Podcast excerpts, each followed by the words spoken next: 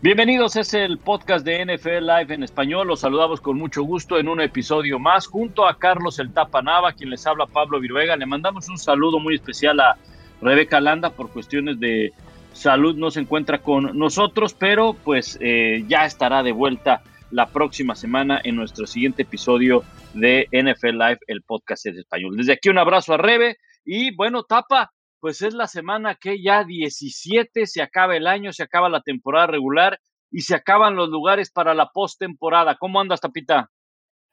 Mucho saludarte, mi querido Pablo, a ti, a todos los que nos hacen el favor de escucharnos. Y sí me uno ese saludo a, a Rebe, que se sienta mejor, que comience el año con todo. Y bueno, en la conferencia nacional ya se empezaron a repartir de manera oficial.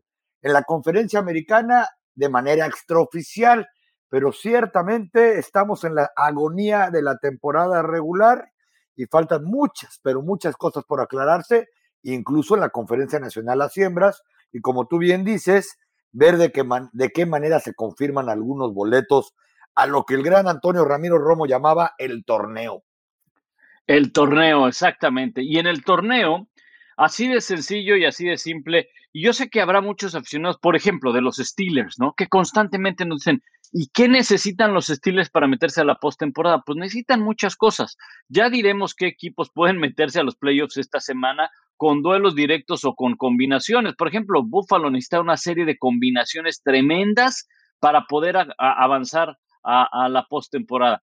Buffalo. Ahora imagínense los Steelers que están en el último lugar de la fila para poderse meter o uno de los últimos lugares, porque es la realidad, no es otra cosa. En la conferencia nacional, ya hay cinco lugares. En la conferencia americana solamente hay un lugar ya eh, otorgado, que es el que le corresponde a Kansas City al ser campeón de la división. Sí, ese Kansas City que muchos, me incluyo, lo dábamos por descontado a mitad de la campaña, pues hoy no solamente es campeón de su división, es el mejor de la conferencia y puede amarrar muy probablemente en las siguientes semanas toda la postemporada en casa. Y en la conferencia nacional, nada más para dejarlo en claro, ¿verdad? Y ya iremos con los temas a desarrollar. Bueno, ya que lo tocaba el tapa, Green Bay campeón de la división, número uno en la conferencia nacional.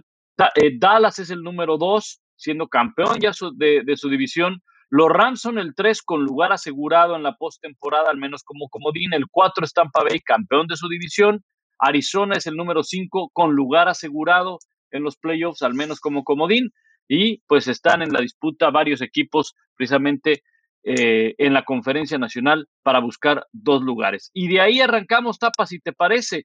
Hablemos de los equipos que tienen marca, marca de 8 y 7 en la conferencia nacional, que son San Francisco y Filadelfia en el sexto y en el séptimo. Pero está también ahí Minnesota, que tiene marca de 7 y 8, Atlanta 7 y 8, Nueva Orleans 7 y 8, y bueno, pues vamos a darle el chance porque eliminados todavía no están, Washington con marca de 6 y 9.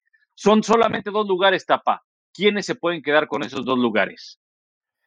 Yo creo que Los Ángeles Chargers están en camino, lo tienen en su mano, es más, controlan su propio destino, tienen, tienen el equipo. dijiste, los Chargers, estábamos hablando de la conferencia nacional. Ah, perdón, pensé que la conferencia americana, por estar leyendo el rondón, para que veas que soy tu mejor soldado. Generalmente. No, perdón. Ah, es que empezamos con la conferencia americana, tienes razón, tienes razón. Empezamos con la conferencia americana y yo me fui a la conferencia nacional. Mala mía, mala mía. conferencia americana. que por estar pensando qué iba a decir, no, no acabé de escuchar. No, este conferencia americana. Vámonos a la conferencia americana. Tienes razón. Marca de 8 y 7. Hay varios equipos, ¿sí? Está eh, el equipo de Miami, de Baltimore, de los Chargers, de los Raiders, Pittsburgh tiene 7-7-1, Cleveland está ahí y bueno, Denver con 7 y 8 estos dos. Así que aquí hay varios lugares, ¿sí? pero al parecer solamente puede haber uno que se meta como el séptimo porque New England e Indianapolis que están arriba se ven sólidos. Ahora sí, tapa. ¿Quién se queda con ese séptimo en la americana? Y te hablabas de los Chargers. Yo creo que los Chargers van a cerrar temporada a partir de este domingo contra Denver y el siguiente, el 9 de enero, contra Las Vegas. Denver y Las Vegas tienen sus propios problemas. Ellos están pensando en quién va a conseguir su empleo, quién va a tener que buscarse uno nuevo y de pieza a cabeza, probablemente empezando a partir de las directivas. Por su parte, los Chargers, la realidad es que a veces resulta increíble pensar que hayan recibido 41 puntos de Houston o 34 de Kansas City al equipo que ellos pudieron haberles ganado en el tiempo regular sin necesidad del tiempo extra. ¿Qué voy con esto? Es un equipo plagado de talento, con el mejor coreback de su generación, que ya en la temporada regular tuvo una derrota con Denver, que ya le ganó, que ya le ganó a los Raiders, pero que sigo pensando que de todos los equipos que hay en la conferencia americana y que como bien dices, ah, eh, se ve más complicado, está con marca de 8-7, tiene muchísimo más talento. Vamos a ponerlo de esta manera. Acabo de ver el partido que tú y Lalo nos hicieron favor de narrar el otro día entre Miami y los de Miami. Y la verdad es que yo no sé cómo tiene 8-7. Ese equipo no tiene ni pies ni cabeza. Su coreback no la llega más de 15 yardas, etcétera. ¿No?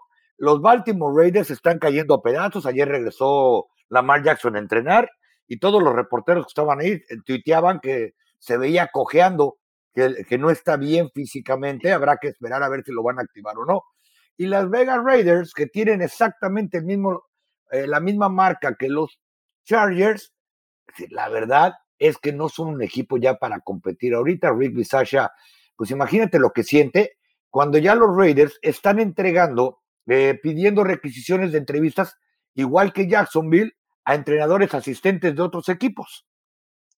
Sí, eh, yo, estoy contigo. Creo que los que están en una mejor posición son los Chargers, aunque los Chargers Ojo, eh, dependen también de lo que haga Miami. Miami en este momento es séptimo, ¿verdad?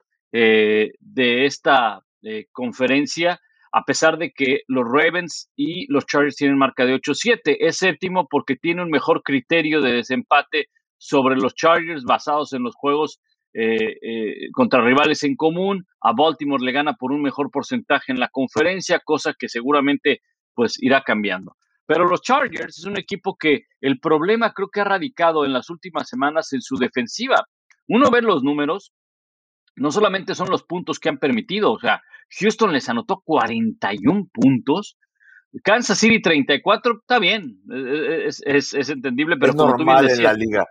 Es normal, exacto, es normal. Es más, lo que era normal es que estuvieran a punto de perder en tiempo, en tiempo extra, ¿no? Los Chargers dejaron pasar una, una gran oportunidad pero 41, y tú te das cuenta las yardas, Kansas City les avanzó casi para 500 yardas. Ok, exagerado, pero pudiera ser entendible.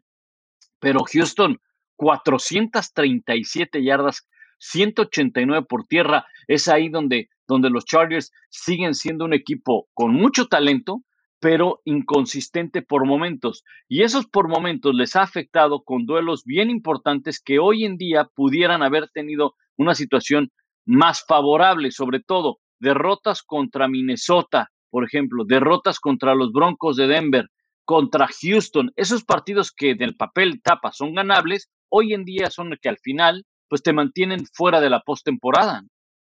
Sí, acuérdate lo que hemos platicado, ¿no? Alguna vez José Calderón, el movedor, exmovedor de bola de la NBA español, me dijo, hay partidos cuando sale el calendario que se supone que tienes que ganar. Y si esos partidos no los ganas, después, cuando lleguen las siembras o los últimos boletos a playoff, van a venir y te van a morder y son los que te van a, dejar fuera. Eh, digo, lo de Houston contra los Chargers es increíble a pesar de que los Chargers han tenido ese problema durante toda la campaña, que es eh, no poder frenar el ataque terrestre.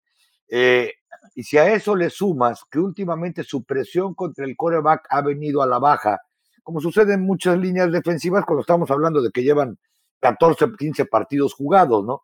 La gran ventaja, si lo queremos ver de esa manera, comparado con, un, con los Miami Dolphins, por ejemplo, que tienen siete partidos ganados de manera consecutiva, de una manera increíble, y que hicieron la tarea ganándole equipos como Houston, como los Jets, como los Giants, eh, que son a los que se supone que le tiene que ganar, es que Miami, después de ir por un paseo por el campo de esos, en esos siete partidos donde solamente enfrentaron a uno con marca ganadora, que fue Baltimore, porque el anterior con marca ganadora, que fue Buffalo, les pasó por encima, van a cerrar temporada contra los Tennessee Titans y los New England Patriots. ¿eh?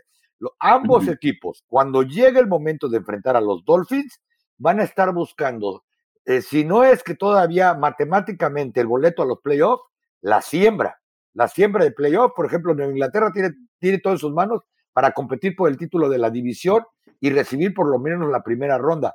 Los Titans, aún compiten incluso por la primera marca de toda la conferencia con los eh, Kansas City Chiefs. Sí, ellos tienen marca de 10-5, Kansas City tiene de 11, marca de 11-4. Eh, eh, New England, los Patriots igualan en marca a los Bills de Buffalo, sin embargo, el criterio de desempate le favorece a los Bills. Eso quiere decir que va a depender siempre New England de lo que hagan los Bills de Buffalo, pero pues ellos tienen que hacer su chamba, tienen que ganar y esperar alguna derrota de los Bills de Buffalo para poderse poner arriba. Eh, lo que es un hecho es que también eh, pueden quitarle el quinto puesto a Indianápolis. Eh, me refiero a los Patriots, subir al, quinto lugar. Y, en caso de que se mantengan las posiciones como están hasta ahora, porque Buffalo también necesita ganar para alcanzar a, a Cincinnati. Es bien interesante porque a veces te puede ayudar Tapa el enfrentar a un rival divisional en la postemporada, pero a veces no lo quieres enfrentar porque se conocen también. Es decir, todo esto lo llevo al punto de que probablemente Buffalo puede enfrentar a los Patriots en la postemporada y a veces eso o lo quieres o no lo quieres. Entonces, eh, hay mucho todavía por definir, independientemente de que no se han dado los lugares en la americana, pero sí ya sabemos qué equipos se van a meter por el récord y no solo eso, sino por la manera como están jugando. A mí me queda claro, después del partido del lunes por la noche, que por cierto, qué partido tan espantoso. Entiendo que, que Nueva Orleans pues estaba jugando con lo que decimos, ¿no? Con el cadenero, con el papá que se animó y dijo, yo todavía puedo y me equipo y, este, y no me importa que me saquen el tercer cuarto en camilla, pues este, eh, yo, yo, yo le entro, no, tenía jugadores el equipo de, de, de Nueva Orleans, pero Miami, qué cosa tan horrorosa. O sea, la, ofensiva, bien dices, tú a Bailoa sí tiene el, más alto promedio, eh, porcentaje de pases completos, pero es que lanza puro, eh, es mejor jugar optativas, ¿no? O sea, es como si lanzara optativas prácticamente, puro pitch, puro pasito de tres yardas. No, sinceramente y con la tristeza, porque se nota que es un buen muchacho, nunca lo he tratado más allá de estar en la, del, lado de su banca cubriéndolo cuando jugaba con Alabama, pero no, no va a ser un coreback que trascienda en la NFL. No tiene las herramientas. Y eso le sumas que la verdad Miami, por eso te digo que mis respetos para el coach Flores, porque hacía tiempo que no los veía y ahorita que veo que son siete partidos consecutivos ganados, hay que quitarse el sombrero, pero reitero, ellos son el ejemplo más grande de que hay que ganar los partidos que se supone cuando los ves en el comentario, en el calendario.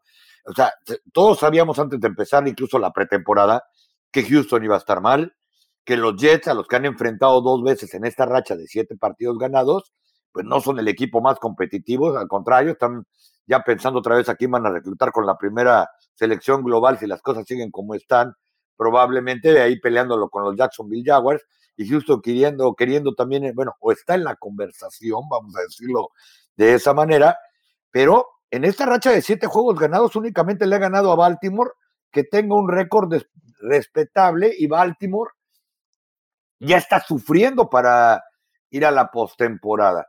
La situación en la conferencia americana es tan real, y tú lo decías ahorita que equiparon al cadenero y equiparon al papá que todavía pues tuvo chavo a su hijo y se ve que todavía puede jugar y que todavía va al gym. Oye, que los Colts, sí leíste esta semana, que le llamaron a Philip Rivers para ver si quería regresar cuando se enteraron que Garson Wentz tenía, había dado resultado positivo a COVID y como no está vacunado va a tener que pasar más tiempo en el protocolo, ¿no? De ese nivel es la escasez a veces de jugadores en la NFL y de ese nivel es la escasez de corebacks. Eh, pero sí, la verdad es que se ve se ve que el panorama, como bien dices, ya está decidido, hay que definir en dónde se va a colocar a cada quien. Y Pablo, con el debido respeto, jamás pensé que Cincinnati, si gana este fin de semana, clasifica como campeón divisional en el norte del americano. No, yo creo que yo creo que nadie se lo imaginaba, si bien es cierto que es un equipo que ha ido mejorando eh, y que tiene gran talento, eh, y que lo, que lo, que sí decíamos eh, al inicio de la temporada, recuerdo en distintos espacios, era que eh, muy probablemente este equipo no iba a estar, no en el fondo de la división, pero no en los últimos lugares. Se iba a salir de esos primeros 10 picks del siguiente draft por su récord. Pero la verdad, nadie, nadie se iba a imaginar que le iban a pegar a Cleveland, que era uno de los grandes favoritos en esa división, a Baltimore, uno de los, unos Steelers que pues le dábamos el beneficio de la duda por eh, pues la manera como pelean cada año, pero sabíamos que venían a la baja, no tan, tan, tan bajo como, como han caído, aunque están todavía en, posibilidad de, meterse, ¿verdad? Eh, hablabas del tema de Baltimore y no me salgo de esta división. Sí, Cincinnati es el mejor equipo. Cleveland tiene un partido súper importante el lunes por la noche contra los Steelers. Y para cuando jueguen ese partido, pues sabrán cómo están las cosas, tanto eh, Cleveland como Pittsburgh. Probablemente Pittsburgh hasta ya no tenga eh, probabilidades, probablemente. Pero a, lo que voy es Baltimore. Baltimore se puede quedar fuera, tapa. Juega dos partidos en casa. Juega dos partidos en casa, pero juega contra los Rams. Y el último partido es contra los Steelers. Y ese partido puede implicar muchas cosas contra los Steelers. O la supervivencia de los Steelers, que lo veo difícil, o sea, lo veo difícil que tengan aspiraciones de postemporada en esa última semana, porque no va a depender de ellos, sino de otros equipos. Pero puede significar el último partido de Big Ben en la NFL. Y pues no va a querer irse con una derrota ante los Ravens. Juegan en Baltimore. Eh, Baltimore probablemente pueda ser su última oportunidad de meterse a los playoffs. No va a ser fácil. Y si no está Lamar Jackson, este equipo difícilmente le cuesta ganar partidos, le, le cuesta ganar partidos, difícilmente lo, puede ganar, ¿no? Su otro quarterback no es malo, pero pues no, o sea, necesitas a, a, Lamar Jackson, ¿no? Tyler Hentley es, un buen quarterback, pero no es Lamar Jackson. Ese equipo está construido alrededor de, la, de Lamar Jackson. Vamos a ponerlo tan fácil de esta manera. Si los Ravens no clasifican a playoffs, sería un fracaso rotundo. Muchos los dábamos entre los tres primeros de la conferencia y ahí estuvieron durante prácticamente toda la temporada hasta que empezaron a agravarse los problemas de COVID que han tenido durante toda la temporada, las lesiones de la mar, porque no es casualidad. Cuando tu ofensiva está construida a partir de que tu coreback tiene que correr como prioridad y no como una herramienta, cuando el coreback se desespera demasiado y aunque la jugada sea de pase, él va a los dos segundos tratar de correr, pues llega golpeado a estas alturas de la temporada. Y la verdad es que Pittsburgh está donde muchos pensamos que iba a estar a estas alturas de la campaña.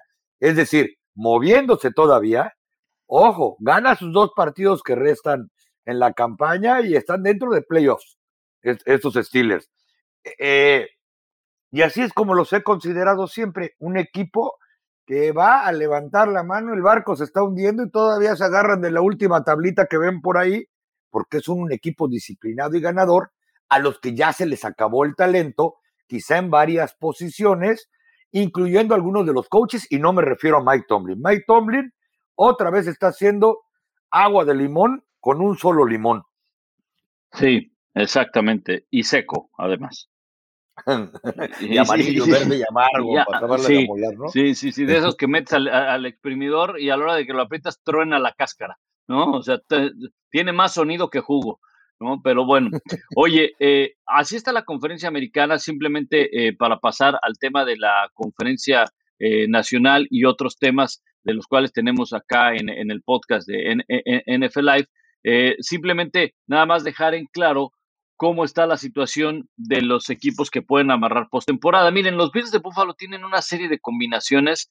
Eh, les voy a dar una combinación, pero son nueve diferentes combinaciones para meterse a la postemporada. Una, que es quizá eh, muy viable, es que ellos ganen su partido y que Baltimore pierda. Van contra los Rams, los Ravens.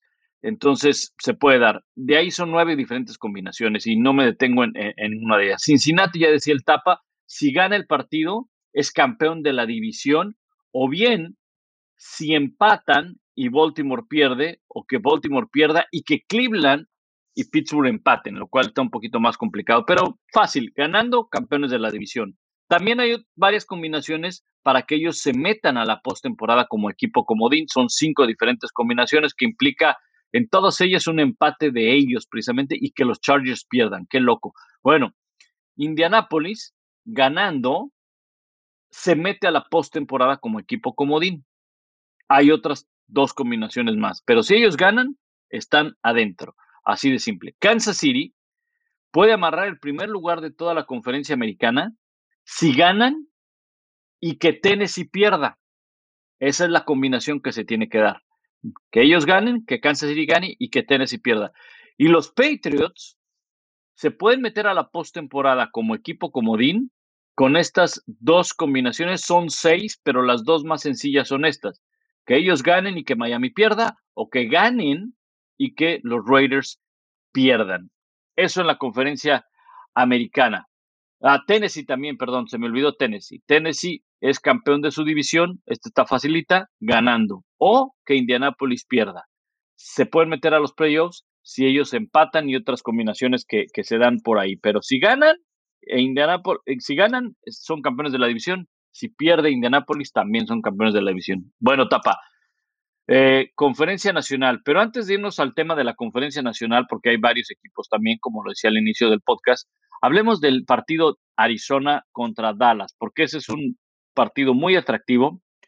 Dos equipos que pues están al tope de la conferencia nacional, al igual que los Rams, que, que, Green Bay y que Tampa Bay, pero Arizona en algún momento fue el mejor en la liga, el mejor en la conferencia nacional. Ya han venido una serie de derrotas, además de que pues tú cubres a, a los Dallas Cowboys, ¿verdad?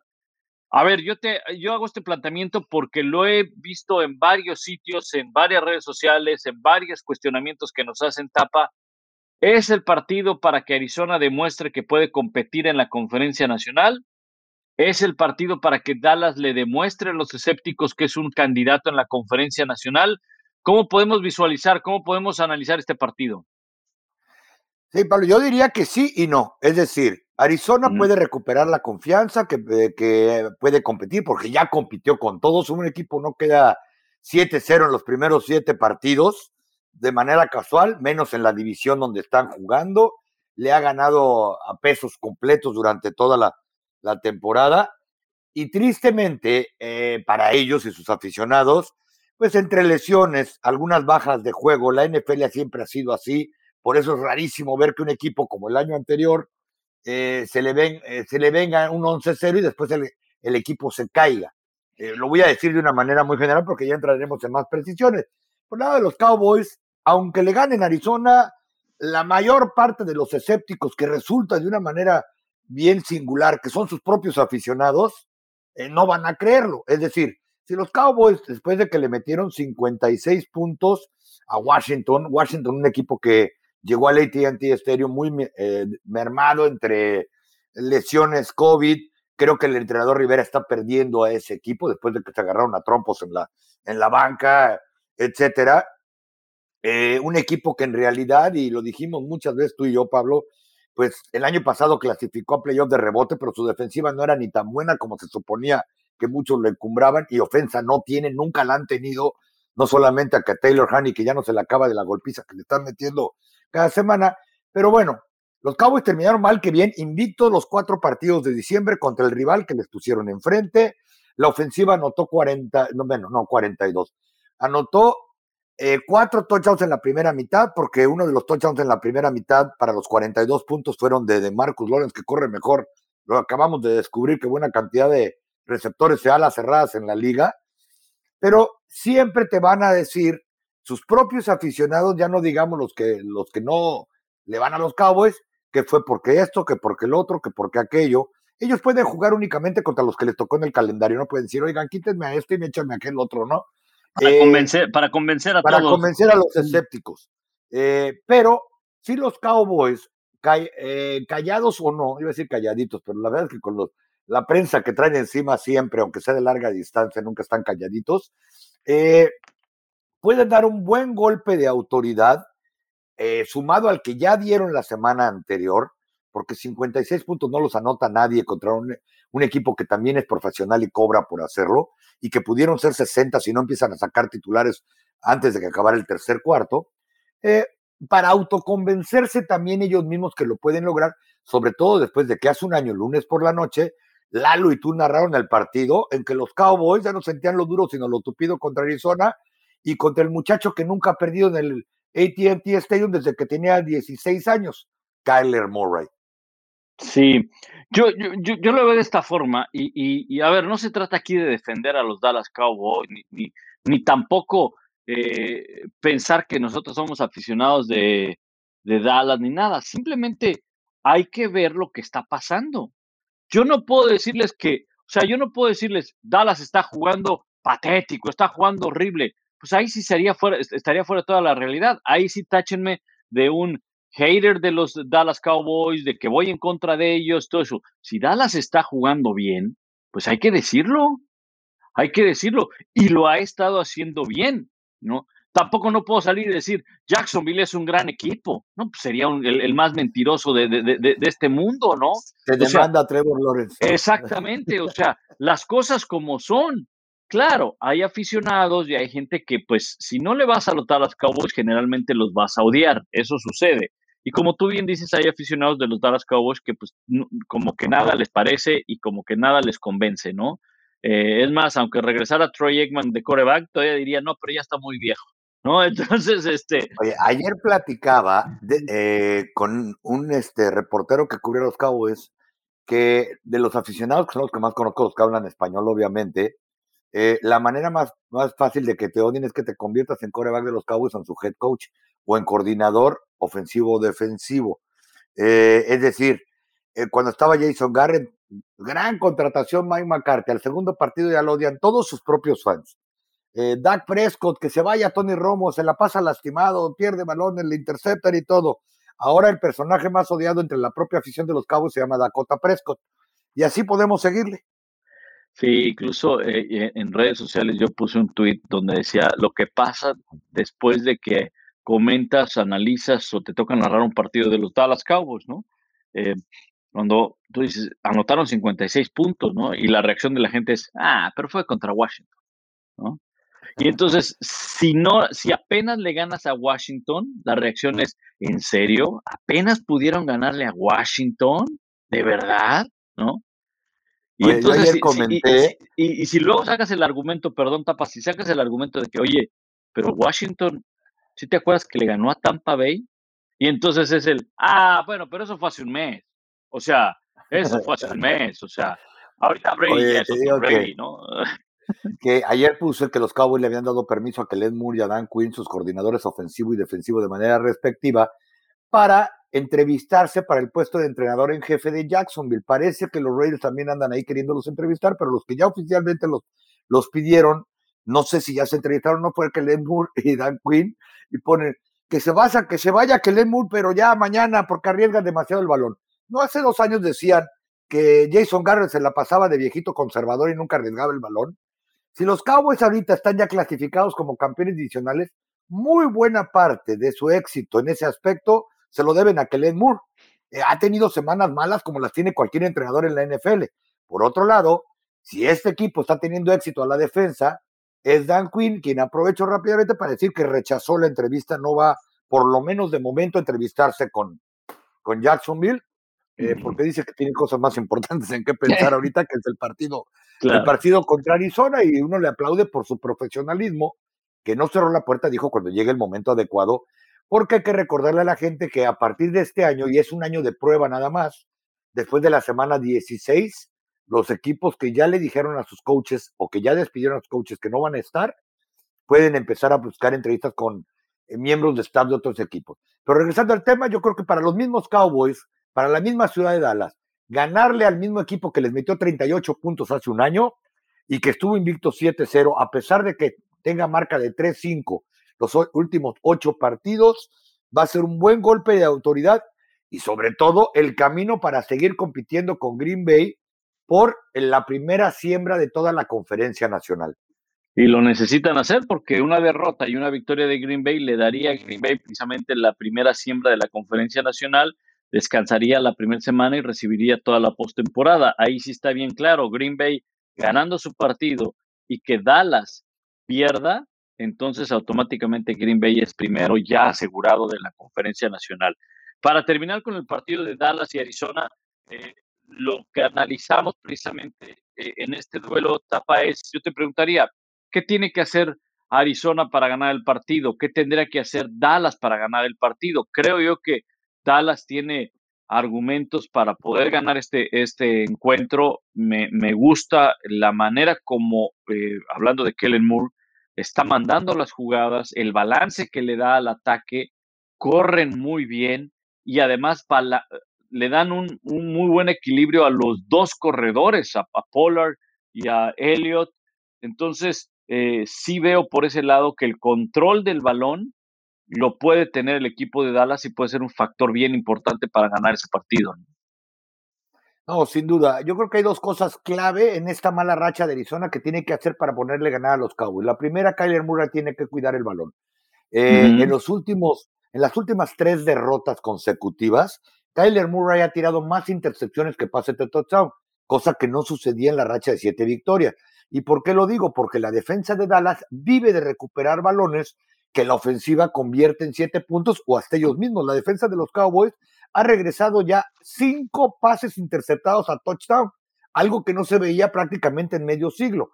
Entonces, si Kyler Murray les va a poner el balón ahí cerca, tampoco es casualidad que esos balones vayan hasta el otro lado, porque la defensa de Dallas es muy rápida.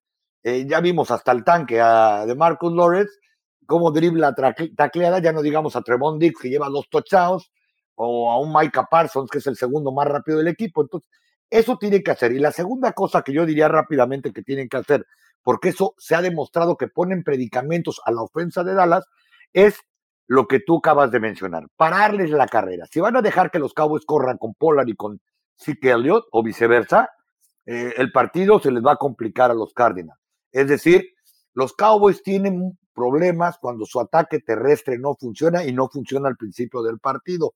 Y ahí Arizona, mal que bien, tiene su, su mejor parte defensiva contra la carrera. Son quintos en toda la NFL. Y del lado contrario, los Cowboys para poderle ganar a Arizona van a tener que eh, presionar a Kyler Murray. El año pasado Kyler Murray casi les corre 100 yardas. Andaba por todo el AT&T Stadium, creo que por la plaza principal pasaba y saludaba a los fans y nadie se le acercaba de la defensa de los Cowboys. O sea, los Cowboys tienen que ir por él, tienen que tratar de presionarlo y sobre todo evitar que les dé la vuelta porque es muy, muy rápido con las, con las piernas. Y eso es lo que le ha dado éxito a Dallas este año. No son casualidades las, creo que son ya 14 intercepciones, cosas por el estilo, 11, no más de 14, porque lleva 11 Trevon Diggs y han interceptado todos los esquineros, son más, pero la presión al coreback. Y por otro lado, del lado ofensivo, Dak Prescott tiene que quitarse esas telarañas, como lo hizo poco a poco contra Washington, en la cabeza, de que me terminé por convencer de que lo suyo era mental, no físico, de temor a volverse a lastimar, porque sabe que si él eh, se lastima, se acabó la temporada para los Cowboys. ¿Qué sucede? Que a muchos se les olvidó que dentro de los 42 puntos de la primera mitad, los Cowboys en su primera serie ofensiva fueron tres downs y para afuera. No me quiero imaginar lo que hubiera sucedido si Trevon Diggs no intercepta en la primera jugada de Washington y los Cowboys no, no, regresan con su ofensiva rápido y anotan, porque se veía que Dak Prescott cada vez estaba más presionado, porque su ofensiva no había estado moviendo el balón como se suponía durante los últimos cinco o seis partidos. Fue un buen partido contra eh, Washington para que retomara la confianza Dak Prescott y toda la, la, la ofensiva Sí, como ustedes quieren verlo, ¿no? Eh, con lesionados, con un equipo de Washington con mal récord y todo eso, pero como se lo comenté a alguien en redes sociales, le dije, a ver, espérate, pues que yo sepa, Washington juega en la misma división, juega en la NFL, no juega en la UNEFA, en la CONADEP, no es un equipo de papás, solteros, contra veteranos, coaches, o sea, entonces, este, pues hay que darle eh, el mérito. Ellos tuvieron la oportunidad, y era el mejor momento para retomar ese, e, esa confianza por el partido que tienen ahora contra Arizona. Creo que eh, Dallas tiene una gran posibilidad de ganar el partido. Arizona es un buen equipo, pero creo que al final está llegando a una etapa de, la temporada donde la experiencia, una etapa del año donde la experiencia no solamente del quarterback, la experiencia del coach, el que esté sano en su roster, ajá, son parte bien importante para ganar cada semana. Y en la experiencia creo que ahí es donde van a pesarle.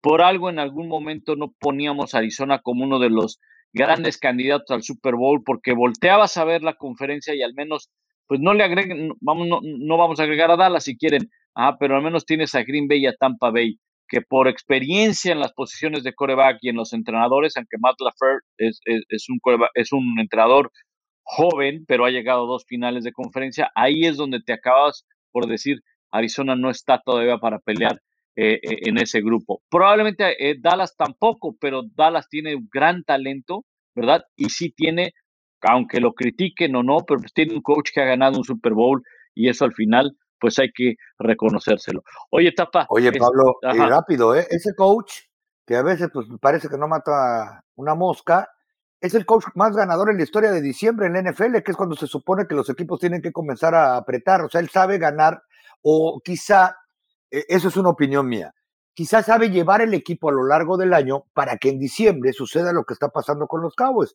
que sea el equipo más sano que probablemente haya a estas alturas que los Cowboys han tenido en, décadas.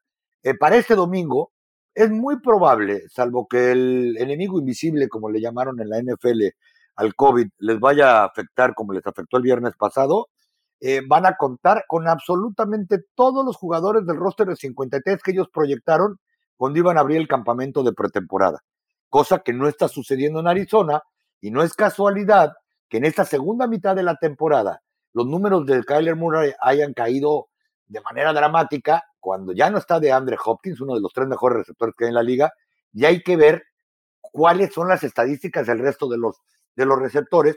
Y del lado defensivo, pues JJ Watt no está hace cinco partidos. Sí, sí, sí, sí. No, no es una situación fácil para Arizona, que ahora son quintos en la conferencia nacional y ya veremos cómo terminan después de esta semana. Oye, en la conferencia nacional hay varios lugares también por, por eh, definirse, ¿verdad? De eso estaremos hablando en el siguiente capítulo, ya una vez que se esclarezca, pero pues San Francisco, Filadelfia, Minnesota, Atlanta y Nueva Orleans no sé, Tapa, desde tu punto de vista, pero creo que San Francisco es un equipo bien sólido para meterse a la postemporada. Filadelfia tiene un muy buen ataque terrestre, pero tiene irregularidad en la posición de coreback. Y creo que Minnesota podría también estar en la pelea. Atlanta y Nueva Orleans no los veo ahí, aunque su récord lo, lo, lo indique, ¿no? Completamente de acuerdo contigo, Pablo. Eh, San Francisco, pues sufrió un tropezón que contra Tennessee que la verdad van a, les va a dificultar más el camino, pero sí yo también creo que San Francisco es un equipo que va a estar en playoff y también creo que Minnesota es otro equipo que va a estar peleando por ese último lugar, porque cuando uno también voltea a ver el roster ofensivo y defensivo de Minnesota, no puede dar crédito a que una temporada jueguen como si fueran All Pros todos los jugadores y la otra caigan de una manera estrepitosa. Es un equipo muy inconsistente pero sí son mejores que los Eagles. La gran ventaja que tienen los Eagles sobre Minnesota es que cuando quedan dos partidos por disputarse, ellos tienen un triunfo más. Y a estas alturas es interesante porque además la división le da a los Eagles la ventaja de tener un cierre menos difícil. Eh, ¿Qué pasa? Que Washington pues ya está, ya, ya está fuera, eh, ya vimos lo que sucede, se agarran a golpes entre la banca, que es el ah. partido que van a enfrentar los Eagles este domingo. Y dependiendo qué suceda eh, también en esta jornada, puede ser que los Cowboys en el último juego allá en Filadelfia ya decidan incluso tratar de cuidar a algunos jugadores. McCarthy me ha llamado la atención y creo que tú lo has visto y lo mencioné hace apenas unos instantes, que ha tratado desde hace un mes de cuando los marcadores son abultados de sacar gente. A mí no me extrañaría que ni siquiera lleve a algunos, como Ezequiel Elliott, por ejemplo, que ha estado golpeado, a de Marcus Lawrence, al Filadelfia, si ve que ya no están compitiendo por absolutamente nada, que ya no es accesible el primer lugar de la división, o que ya tienen asegurado recibir por lo menos la primera ronda de playoff en su estadio. Entonces, por eso a los Eagles, por ese lado, se les podría complicar menos que a, que a los Vikings, pero sí creo que los Vikings están por encima de ellos. Sí, pudiera darse esa situación, que para la última semana Green Bay ya tenga amarrado el primer lugar eh, de la conferencia y que Dallas eh, no, no se mueva del segundo lugar, así pierde el partido y, ahí es cuando empieza a, descansar eh, titulares. Es algo que, bueno, dependerá también del resultado de Green Bay y, dependerá del resultado de, Dallas en esta semana 17. Bueno. Oye, los Vikings pues tú mismo los vas a narrar domingo por la noche contra los Packers que necesitan ese triunfo para la primera siembra de playoffs, ¿eh? Sí, según la proyección que, que, hice acá en, el, en esta página de ESPN del Playoffs eh, Machine, ¿verdad? pues pongo ganador a Green Bay, ¿no? Eh, la verdad, en Lambo Field, con, con la presión de, de, seguir ganando para mantenerse en el primer lugar de, de la conferencia, este, bueno, deja fuera a, Minnesota de la, de postemporada para la última semana. Pero bueno, ya veremos. Oye, eh, por último, antes de, de, de, despedirnos, ya estamos llegando casi, al final, tenemos todavía un par de, temas, ¿verdad? Nada más mencionar algunos de los partidos atractivos que hay esta, eh, en esta semana 17 y llama la atención el duelo entre Kansas City y Cincinnati. Juegan en Cincinnati, Tapa. Ese partido es bien importante. Cincinnati necesita la victoria para amarrar la, división. Kansas City de ganar es el número uno de la americana. Me refiero ya teniendo toda la postemporada en casa. Cincinnati jugó de manera muy, muy explosiva. Creo que esta es una muy buena prueba para la defensa de Kansas City. Hemos mencionado semana a semana que la defensiva ha mejorado, que le han bajado en puntos. Un eh, Sorensen, Daniel Sorensen, que había jugado muy mal al inicio de la temporada, ha recuperado su nivel, ha sido una pieza bien importante como safety, pero eh, van contra un equipo que es muy explosivo, que tiene armas a la ofensiva por la vía aérea, que tiene un buen corredor, un coreback con una gran personalidad, una buena línea ofensiva. Este es un partido complicado para los Chiefs. Sí, un roster ofensivo cargado de talento, pero sobre todo cargado de juventud, motivación. Tú imagínate estos muchachos como Joe Mixon, Jamar Chase, Steve Higgins, Joe Burrow, eh, que hace apenas un par de años lo estábamos cubriendo en juegos de campeonatos nacionales, diciendo somos Cincinnati y si le ganamos a Kansas City, somos campeones de la división norte de la conferencia americana, generalmente la división una de las más complicadas, pero todos yo creo que la veteranía y la explosividad de la ofensiva de los Chiefs van a ser demasiado para los Bengals y que los Chiefs van a ir a sacar el resultado al frío de Cincinnati. Yo creo que sí, yo creo que Kansas City va, va a sacar el partido eh, y, y, va a ser un, muy, buen, muy buen duelo, muy atractivo, sobre todo por ver esa eh, ofensiva tan explosiva que tiene Cincinnati. No dejo a un lado la posibilidad de que Cincinnati pueda ganar, pero si hay que escoger un ganador, me quedo con, con, con Kansas City. Bueno, ya hablábamos del duelo entre Baltimore y, y, y, los Rams, o de alguna manera tocábamos el tema de, de Baltimore con la lesión de, de, Lamar Jackson. Creo que le va a afectar si juega, a ver cómo está en cuanto a ritmo, va a exponer ese tobillo, pero lo necesitan para meterse a la postemporada. Eh, juegan contra los Rams, un equipo que ha ido creciendo en cuanto a defensiva, que parece que está retomando, que está tomando el nivel que esperábamos con, con todas eh, las llegadas y las más recientes ya hace algún tiempo de, de Von Miller y de Odell Beckham Jr., pero creo que, creo que los Rams tienen una gran oportunidad para pasarle encima a los Ravens. Eh. Sí, con un jugador que ha estado abajo del radar, pero que bien podría ser el MVP de la liga, Cooper Cup, el receptor que ya uh -huh. tiene casi 1800 yardas, que podría terminar la temporada con 2000 y los Rams, que además no van de paseo, están obligados a ganar porque si pierden, otra vez se van a meter en problemas para conseguir el título de la división. Están muy pegados ahí de Arizona, pero coincido contigo, yo creo que los Rams le van a ganar a Baltimore. Le van a ganar a Baltimore. Yo creo que también eh, los Rams le, ganan a, Baltimore.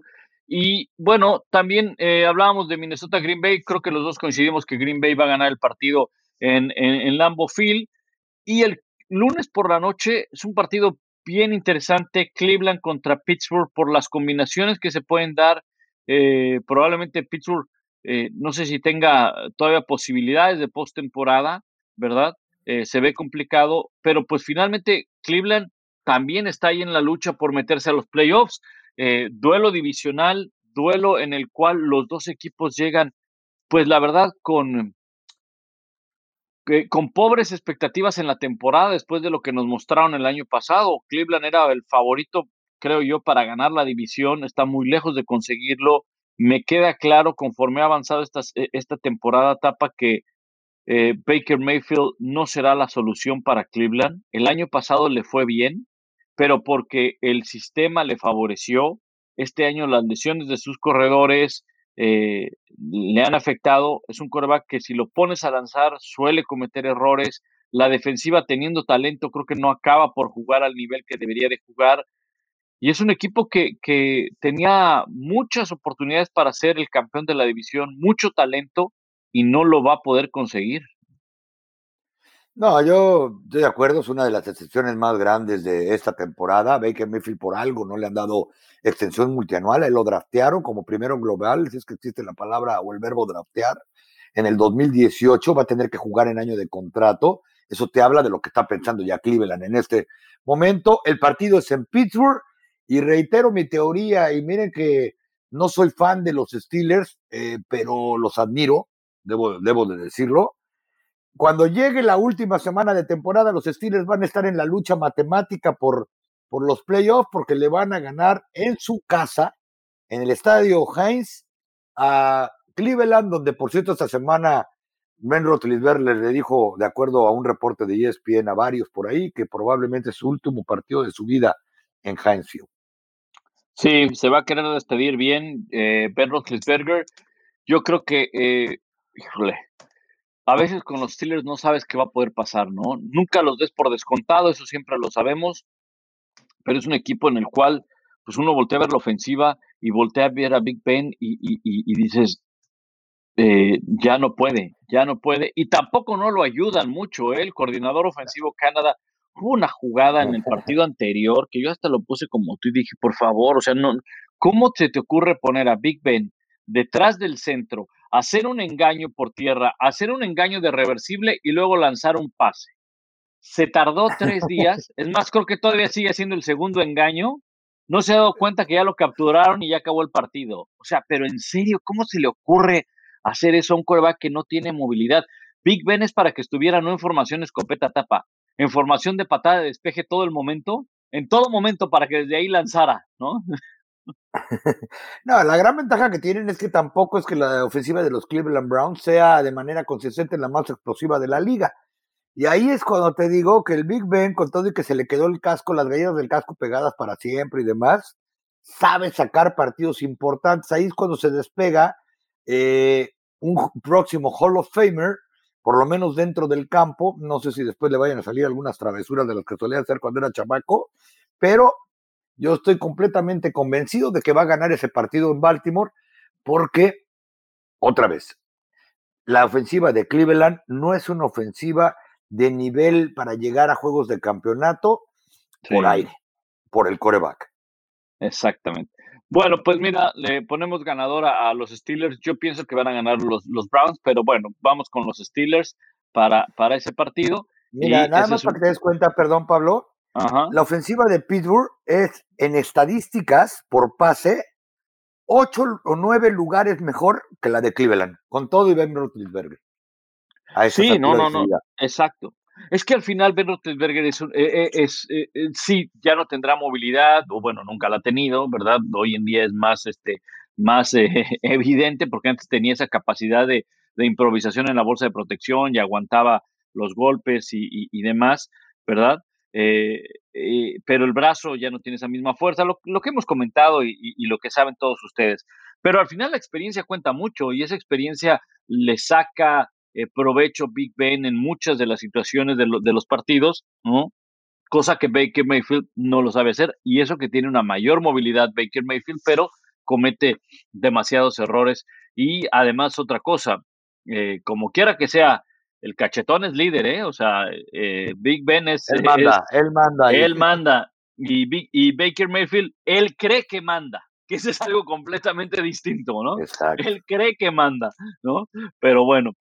Oye, Tapa, nos despedimos, no sin antes, pues, recordar a uno de los más grandes eh, personajes, una leyenda que, que ha existido en la NFL. Pues, como todos ustedes saben, falleció John Madden a la edad de los 85 años de edad un gran eh, jugador, magnífico entrenador con los Raiders, llegó a cinco finales de la conferencia americana hasta que después finalmente pudo ganar un Super Bowl al conjunto de, Minnesota, fue ganador en su paso con eh, los Raiders como entrenador en jefe, llegó siendo muy joven eh, como entrenador en jefe, en el más joven en ese momento en la, en la NFL, y después fue uno de los más grandes, si no el que el más grande analista que ha habido en televisión en la NFL, el que empezó a rayar la televisión y nos llevó a otra dimensión de ver el, eh, eh, la NFL, ¿no? Eh, fue el, el, pizarrón en vivo, porque pues el pizarrón lo conocíamos, ¿no? Sabíamos que cuando pues, nos dibujaban las jugadas en el pizarrón, pero ver esos dibujos o ese análisis que él hacía en la televisión, pues fue ponerlo en, en otra dimensión y no decir del juego de video, que pues ya eso es otra cosa que lo, que lo lleva hasta la inmortalidad, ¿no? El juego de, fútbol americano de video más vendido y el que más se consume y el que se ha convertido todo en una industria. Y bueno, pues desafortunadamente se fue John Madden. Sí, que descanse en paz la figura que yo creo que todos los que hemos seguido el fútbol americano, nos ha gustado el fútbol americano, tuvimos la oportunidad de jugar, eh, representó absolutamente todo lo que hubiéramos querido ser. Es decir, un gran jugador, tú lo acabas de decir, un gran entrenador, siete finales de la conferencia americana, campeonato de los Raiders, de los Raiders, se retira joven cuando él quiso y a su manera porque era demasiado el estrés, se convierte probablemente, como bien dijiste, en el analista más grande de la historia, pone en el mapa eh, el deporte dentro de los videojuegos, como que nada más el Pac-Man o los Asteroids que le llamaban en los viejos tiempos van a rifar, pues no, eh, Madden puso su imagen por lo menos para eh, trascender el deporte dentro de los videojuegos como hasta la fecha. Yo conozco un montón de gente que no, no, sabe ni le entiende al fútbol americano, que jamás se sienta a ver un partido el domingo, pero que es un máster jugando Madden y que lo ha jugado por décadas.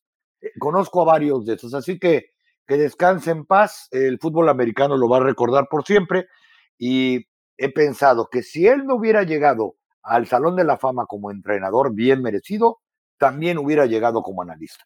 En ambos está precisamente John Madden como, como, como miembro del Salón de la Fama. Y una anécdota bien, bien interesante, bien curiosa. Hablabas de quiénes juegan Madden y hasta dónde ha impactado ese juego. Bueno, gracias a la NFL en México me metieron a un, eh, tanto a una liga como a una academia de Madden. Imagínate hasta dónde llega. O sea, hay una academia de Madden donde te enseñan a jugar eh, Con razón me ganas, ahora me lo explico todo. Ahora te lo expliques, aunque la verdad este, estoy recordando mis años de secundaria y de prepa, ¿eh? me he volado muchas clases últimamente, pero porque estoy, estoy bien atareado con el tema de los tazones y, demás, pero bueno, hay una academia donde te dan clases y donde te enseñan y, están en YouTube, eh, Madden, Madden Academy, así la pueden buscar, o Join, Join the Academy, eh, y, la NFL México muy amablemente pues me, me metió pero hay otra, ah, estoy en una liga tapa donde el comisionado de la liga es un jugador de la Liga MX del fútbol profesional. No lo dudo. Y él juega Madden y es el que está, bueno, ya vamos otra semana y otra semana. O sea, no juega. Y, un día yo le pregunté, le dije, oye, ¿y no juegas FIFA? Y me dice, sí, pero no hay como jugar Madden. O sea, Madden es otro nivel, ¿no? Y le gusta mucho la NFL y todo eso y juega Madden. En fin, pero sí, la verdad que, pues sí fue una noticia muy triste, eh, impactó a la NFL, pero pues eh, la verdad creo que todos tenemos un, pues, ¿cómo diré? Una gran experiencia y, algún acercamiento con, con, John Madden por las transmisiones, por las narraciones, por el videojuego. Y pues bueno, desafortunadamente se adelantó, ¿no? En el camino. Pero Tapa, tenemos semana 17 de la NFL y hay mucho, mucho que ver en estos, eh, en estos días, sobre todo también fútbol americano colegial, Tapa. Sí, mañana el Cotton Bowl desde la casa que Jerry construyó, Lalo y Pablo en el análisis y la jugada a jugada y un servidor estaremos allá a nivel de cancha, mi querido Pablo. Y el 10 de enero el juego de campeonato nacional colegial, que esperemos haya de acuerdo a los nuevos protocolos, pero eso los platicaremos en otro espacio.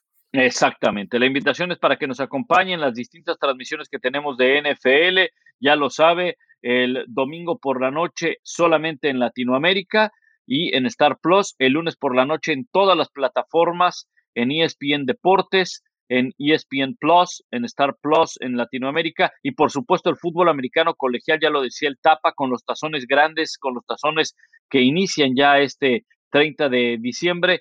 Todos ellos estarán a través de ESPN Deportes en los Estados Unidos, ESPN Plus y también en ESPN y en Star Plus en Latinoamérica. Así es que gracias a nombre de Rebeca Landa, a quien le mandamos un saludo, un abrazo, que se recupere. Carlos el Tapanava, arroba Tapanava, lo pueden seguir, arroba Tapanava eh, ESPN en Instagram y un servidor, arroba Pablo Viruega, también nos pueden seguir. Recuerden, suscríbanse al podcast NFL Live en español activen la campanita, recibirán las notificaciones cada vez que haya un episodio y nos escuchamos la próxima semana.